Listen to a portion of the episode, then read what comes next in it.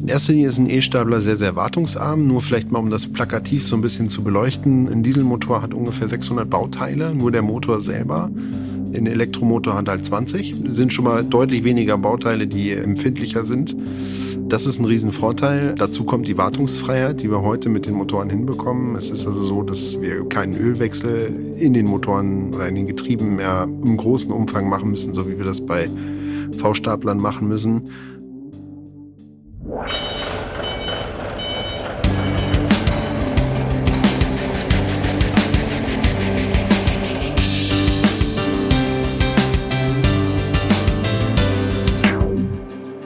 Hallo, liebe Hörerinnen und Hörer. Ich bin nicht in unserem Kion Headquarter in Frankfurt, sondern bei unserer Tochtermarke Still in Hamburg. Heute ist Karl Knipfelberg mein Gast im Lagerfeuer-Podcast. Karl ist für Gegengewichtstapler und Energie bei Kion zuständig. Hallo Karl. Hallo, grüß dich. Wir sprechen heute über ein ziemlich großes Thema, irgendwie auch vielleicht ein Trendthema, nämlich alternative Antriebe.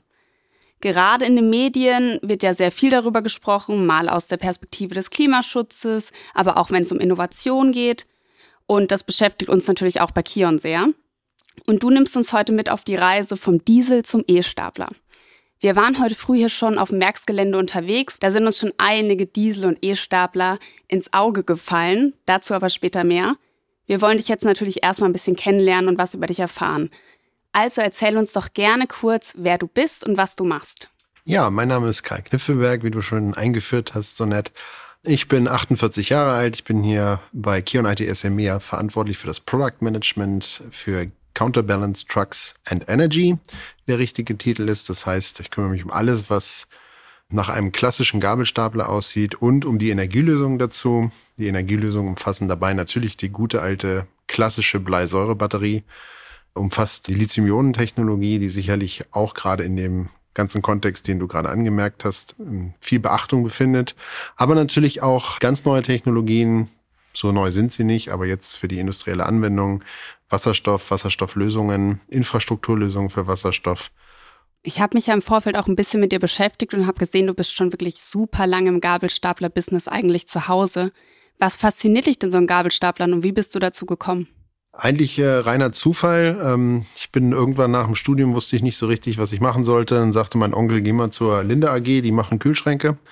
Da bin ich dann gar nicht gelandet, sondern ich bin dann in der Material Handling Einheit geblieben, im Headquarter in Wiesbaden. Und äh, bin dann auch erstmal nach Frankreich gegangen, habe Lagertechnikgeräte entwickelt, war dann eine Zeit lang hier in Hamburg und dann fünf Jahre in China und bin seit 2010 wieder in Europa und in verschiedenen Aufgaben der R&D gewesen und bin dann 1900, nee, 2019 gewechselt in den Bereich Product Management. Ja, Gabelstaplern ist natürlich jetzt aus maschinenbaulicher Sicht, und das habe ich ja 19 Jahre meines Lebens gemacht, das ganze Thema Entwicklung, dass da alles dran ist technologisch. Da ist bis auf pneumatische Lösungen kann man so ziemlich alles ausprobieren, was es gibt. Das ist sehr breit, macht sehr viel Spaß in dem Bereich und so bin ich äh, da hängen geblieben. Also wurde aus dem Zufall dann doch eine sehr lange Beziehung, kann man eigentlich sagen. Ja. Jetzt haben wir schon einiges Berufliches erfahren und jetzt haben wir noch ein paar persönliche Fragen. Das ist wie so ein bisschen Speed-Dating. Ich habe drei Entweder-Oder-Fragen mitgebracht, auf die du einfach nur ganz kurz antwortest. Bist du bereit? Mhm. Fischbrötchen oder Franzbrötchen? Fischbrötchen. Autonomes Fahren oder lieber selber am Steuer sitzen? Selber am Steuer sitzen. Und wann saßt du das letzte Mal am Lagerfeuer? Ähm, Im Herbst. Äh, kein richtiges Lagerfeuer, aber eine Feuerschale. Gab es auch Stockbrot oder Marshmallows? Nee, ist beides nicht meins. Sondern? äh, ich glaube, es gab Würstchen dazu, aber die waren dann auch ein bisschen verbrannt.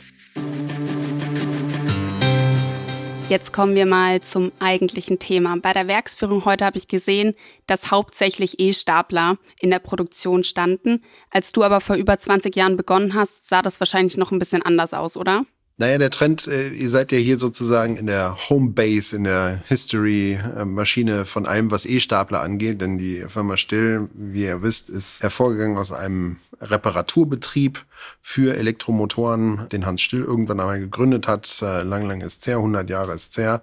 Und daraus sind ja dann eigentlich die E-Stapler. Das heißt, die DNA, zumindest der Marke Still, ist sehr stark E-Staplerlastig. Bei Linde ist das natürlich ganz anders. Linde ist Dieselstapler par excellence, hat erst seit 1971 E-Stapler überhaupt im Programm. Und insofern ist der, der Wettbewerb zwischen verbrennungsmotorischen Staplern und E-Staplern natürlich schon lange im Gange. Und gerade mit den Themen, die du angesprochen hast, politische Zielsetzungen, Klimawandel, werden natürlich die E-Stapler immer interessanter. Und der große Punkt, den wir immer hatten, war die Frage, wie leistungsfähig sind die E-Stapler im Vergleich zu den verbrennungsmotorischen Staplern. Du hast jetzt schon viel über eure Überlegungen gesprochen. Wann genau habt ihr dann eigentlich begonnen, euch konkret damit auseinanderzusetzen, wie ihr das jetzt vorantreiben könnt? Also wie gesagt, die beiden Fahrzeugtypen, verbrennungsmotorische Stapler und E-Stapler gibt es schon ganz lange. Wir hatten halt immer diesen Bruch da drin, wie leistungsfähig können E-Stapler sein. Das mangelte lange Zeit lang an den, also in den 70er, 80er Jahren noch an den Leistungsteilen. Das hat man dann verbessert. Dann hat man die Asynchron-Technologie eingeführt, die wartungsarm ist. Und als letzten Punkt kam halt die Batterie. Und die Batterie war immer Bleisäure, wohl bekannt. Seit 200 Jahren kennt man dieses Prinzip als auf der Bleisäurebatterie. Und jetzt mit der Lithium-Ionen-Technologie eröffnen sich ganz andere Möglichkeiten, die man dann machen kann. Wartungsfreiheit, Leistungsdichte, was ganz anderes, wo man dran arbeiten kann und dann entsprechend auch versuchen kann. Und das haben wir ja auch bewiesen, dass das geht, den V-Stapler ebenbürtig zu sein. Du hast ja gerade auch schon ein paar Herausforderungen angesprochen. Wie war das dann, als ihr das erste Mal an die Kunden herangetreten seid? Die brauchen da ja auch eine gewisse Ladestation, um die Batterien überhaupt aufzuladen.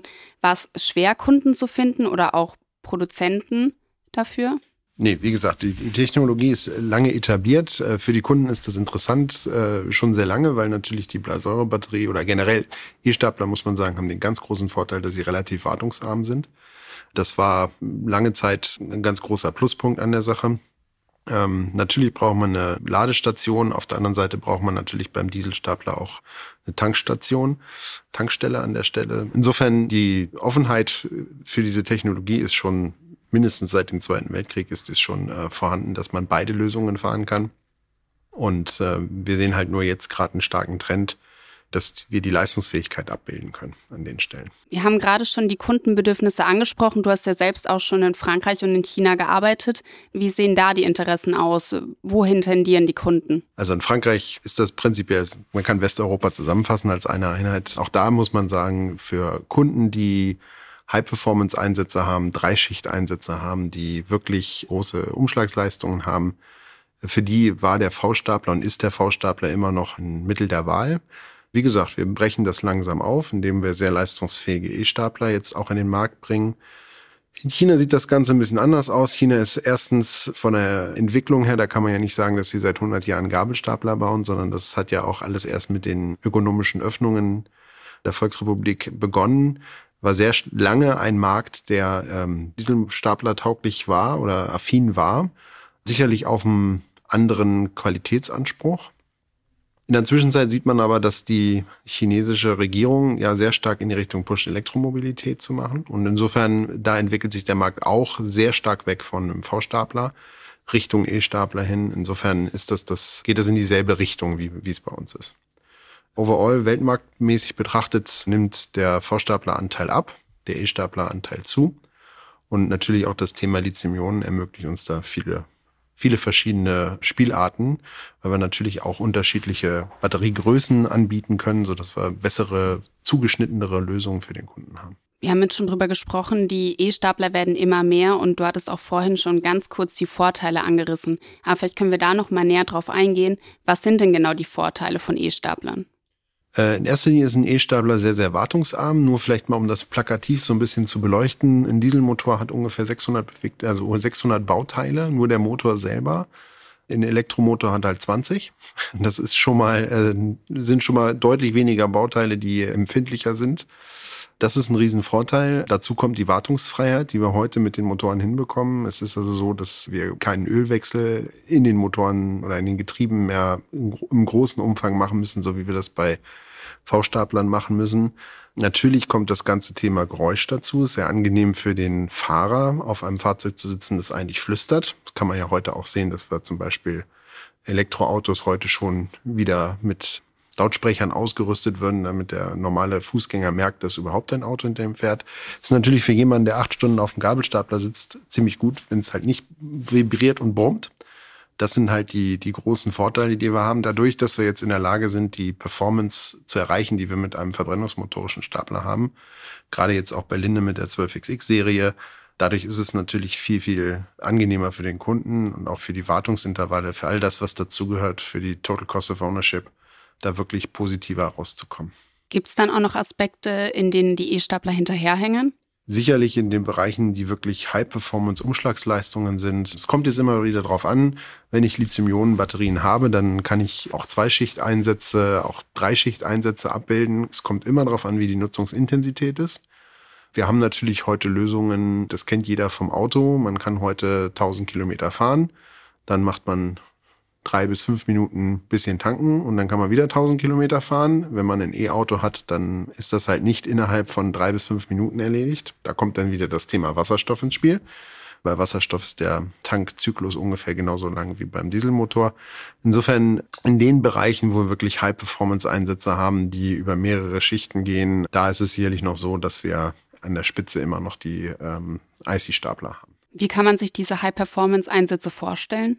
Ja, im Endeffekt äh, viel heben, schwere Lasten und das Ganze, also jetzt bei Umschlagsleistungen, dann zum Beispiel bei temperaturempfindlichen Geschichten, also in Gießereien, da ist es auch sicherlich noch der brennungsmotorische Stapler angebrachter. Früher, also ganz früher, war es auch so, dass der Umwelt, äh, also der, der Einsatzbereich, in dem die Gabelstapler eingesetzt wurden, noch ein wichtiges Kriterium gewesen sind. E-Stapler hat man nicht so sehr in dreckigen Einsätzen, in Betonwerken, in Steinwerken, wo es sehr abrasive Umgebung ist, eingesetzt. Das ist in der Zwischenzeit aber auch Geschichte. Kriegen wir alles gut hin mit unseren E-Staplern. Aus beiden Marken sind gut gekapselt und funktionieren auch in sehr, sehr schmutzigen Einsätzen. Gerade auch, das habe ich auch am Anfang schon mal angesprochen, wenn es um alternative Antriebe geht, geht es ja auch oft um den Umweltaspekt. Das ist ja auch ein Antrieb heraus, warum man die überhaupt entwickeln möchte. Wie lange hält denn so eine Batterie im Durchschnitt? Ja, auch da muss man wieder trennen. Bleisäure hält ungefähr 2000 Zyklen, sagt man. Also man spricht immer so von der grob, ganz grob über den Daumen Hälfte des Staplerlebens. Wobei jetzt, um auf dem Aspekt der Rezyklierbarkeit kommt, ist halt Bleisäurebatterien, wie gesagt, sind seit ungefähr 200, 250 Jahren bekannt. Die kann man sehr gut recyceln. Blei ist jetzt ein Schwermetall, das ist alles nicht so gesund, aber man kann das unter vernünftigen Aspekten gut recyceln, kriegt das auch gut wieder aufbereitet. Lithium-Ionen-Batterien halten ungefähr das Doppelte des Gabelstaplerlebens. Also da reden wir zwischen 4000 Zyklen.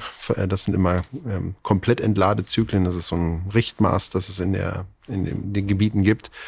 Das bedeutet aber auch, dass diese Batterien in mehreren Einsätzen fahren können. Also man muss sie nicht nach dem ersten Gabelstapler leben, ich sage das mal so, wegschmeißen, sondern man kann sie auch noch in verschiedenen anderen Bereichen einsetzen. Also in anderen Gabelstaplern. Man kann auch ähm, äh, Zwischenspeicherlösungen machen. Man kann auch Photovoltaikanlagen äh, da anschließen, dass man die aufladen kann. Also da gibt es viele Lösungen und dann gibt es natürlich auch irgendwann das Recycling eines äh, einer Lithium-Ionen-Batterie. Dort sind wir dabei, die entsprechenden Technologien zu entwickeln, gemeinsam mit Partnern, so dass wir dann auch die Batterien zurücknehmen, was wir müssen nach dem Batteriegesetz um sie dann einer Wiederverwendbarkeit der Materialien, denn dann sind ja meistens sehr teure Materialien enthalten. Also ich sage mal Nickel, Mangan, Kobalt sind Themen, die da drin sind, dass man die halt wieder extrahiert und wieder neu verwenden kann. Aber unser Schwerpunkt liegt ganz klar auf der Wiederverwendung, also möglichst lange diese Zellen verwenden, denn wir wissen, dass die Zellen meistens nicht nach dem ersten Staplerleben signifikant gearbeitet haben, sondern dass man da halt eine Möglichkeit hat. Vielleicht können wir noch mal näher drauf eingehen auf die Aufbereitung von so Batterien. Also generell, wie ist so eine Lithium-Ionen-Batterie überhaupt aufgebaut und wie könnt ihr sie dann überhaupt auch wieder aufbereiten? Also Lithium-Ionen-Batterien bestehen im Endeffekt aus sogenannten Modulen. In den Modulen werden einzelne Zellen, die kann man sich so, so ähnlich vorstellen wie so eine Knopf- oder eine normale Batteriezelle, die so in der Fernbedienung drin ist. So, also die, man kann jetzt erstmal die Module zerlegen und neue Batteriezellentypen dort einbauen. Das kann man machen. Man kann Module untereinander tauschen. Manche Module gehen kaputt, manche Module gehen nicht kaputt. Dann kann man da auch eine ganze Menge wechseln. Und ansonsten, was passiert, wenn die Batterie dann wirklich den allerletzten Lebenszyklus äh, in der normalen Anwendung hinter sich hat, ist, dass man die zerschreddert. Dort wird dann eine sogenannte Black Mass erzeugt. Diese Black Mass, das ist im Endeffekt Lithium-Ionen-Batterieschnipsel ganz klein zerhackt und aus denen wird dann thermisch, werden die wichtigen Metalle dann wieder extrahiert. Also im Endeffekt durch einen Aufschmelzprozess dann wieder das herausgelöst, was man gut gebrauchen kann. Rund 90 Prozent der Stapler bei Kion sind ja fast schon E-Stapler. Was denkst du, wohin wird da die Reise noch gehen? Wie wird sich da der Antrieb noch verändern oder vielleicht auch Lithium-Ionen-Batterien an sich? Also ich glaube, wir werden auch noch die, auch die letzten zehn Prozent, ich glaube, es sind in der Zwischenzeit sogar ein bisschen weniger, die letzten zehn Prozent da auch noch große Konver Konvertierung sehen in Richtung E-Stapler. Gerade weil wir jetzt auch, also die Lagertechnikgeräte waren ja schon eh immer äh, E-Stapler, also elektrisch angetriebene Fahrzeuge. Die Gegengewichtstapler sehen wir in der Zwischenzeit natürlich auch durch diesen ganzen Trend der äh, Dekarbonisierung in der Benutzung des Gabelstaplers, dass es dort einen starken Trend gibt. Dadurch, dass wir sehr, sehr leistungsfähige ähm, E-Stapler produzieren können, gibt es für den Kunden auch nicht mehr so viel Ausreden zu sagen, ich müsste jetzt unbedingt einen V-Stapler verwenden. Wir haben zum Beispiel jetzt ja auch gerade bei Linde den 10 bis 18 Tonner elektrifiziert, wo es eine große Nachfrage im Markt gibt, weil natürlich äh, die Kunden auch ihre Dekarbonisierungsstrategien in ihren Unternehmen umsetzen. Wir bieten in der Zwischenzeit auch die Lösungen an, damit die Ladetechnik entsprechend funktionieren kann. Insofern glaube ich, dass wir da die letzten 10 Prozent auch noch knacken werden.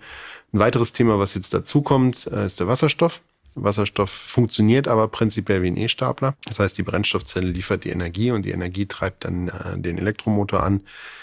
Das ist eine Technologie, die sehr viel Infrastruktur erfordert. Das ist halt anders als eine, ein E-Stapler, in dem ich, äh, sage ich mal, der Strom aus der Steckdose kommt. Ich muss den Wasserstoff halt produzieren, der muss gelagert werden, der muss irgendwie verfügbar gemacht werden. Das ist nicht ganz einfach, weil Wasserstoff als kleinstes Element des Periodensystems halt enorm flüchtig ist.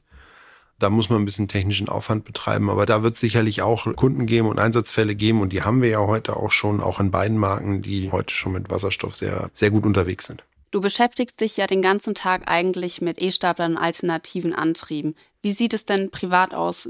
Wie läuft dein Fahrzeug zu Hause? Mein Fahrzeug ist ein äh, ganz klassisches Dieselfahrzeug. Ich finde, die ganze Diskussion muss man halt auch unter dem Punkt sehen, wenn alle Leute, also erstmal ist die Verfügbarkeit von Strom ist halt nicht gegeben, wenn man sich klassische Siedlungsstrukturen in Deutschland anguckt. Ich gehe jetzt mal auf Deutschland, weil da weiß ich es am besten. Und man hat einen Straßenzug in so einem Siedlungsgebiet, der hat halt irgendwie 100 Kilowatt Leistung. Wenn da jeder seinen 11 Kilowatt Lader anschließt zum selben Zeitpunkt, dann kann man sich relativ schnell mit Mathematik ausrechnen, wie lange man dann braucht, wenn man dann auch noch keine Waschmaschine und keinen Herd anschließen soll.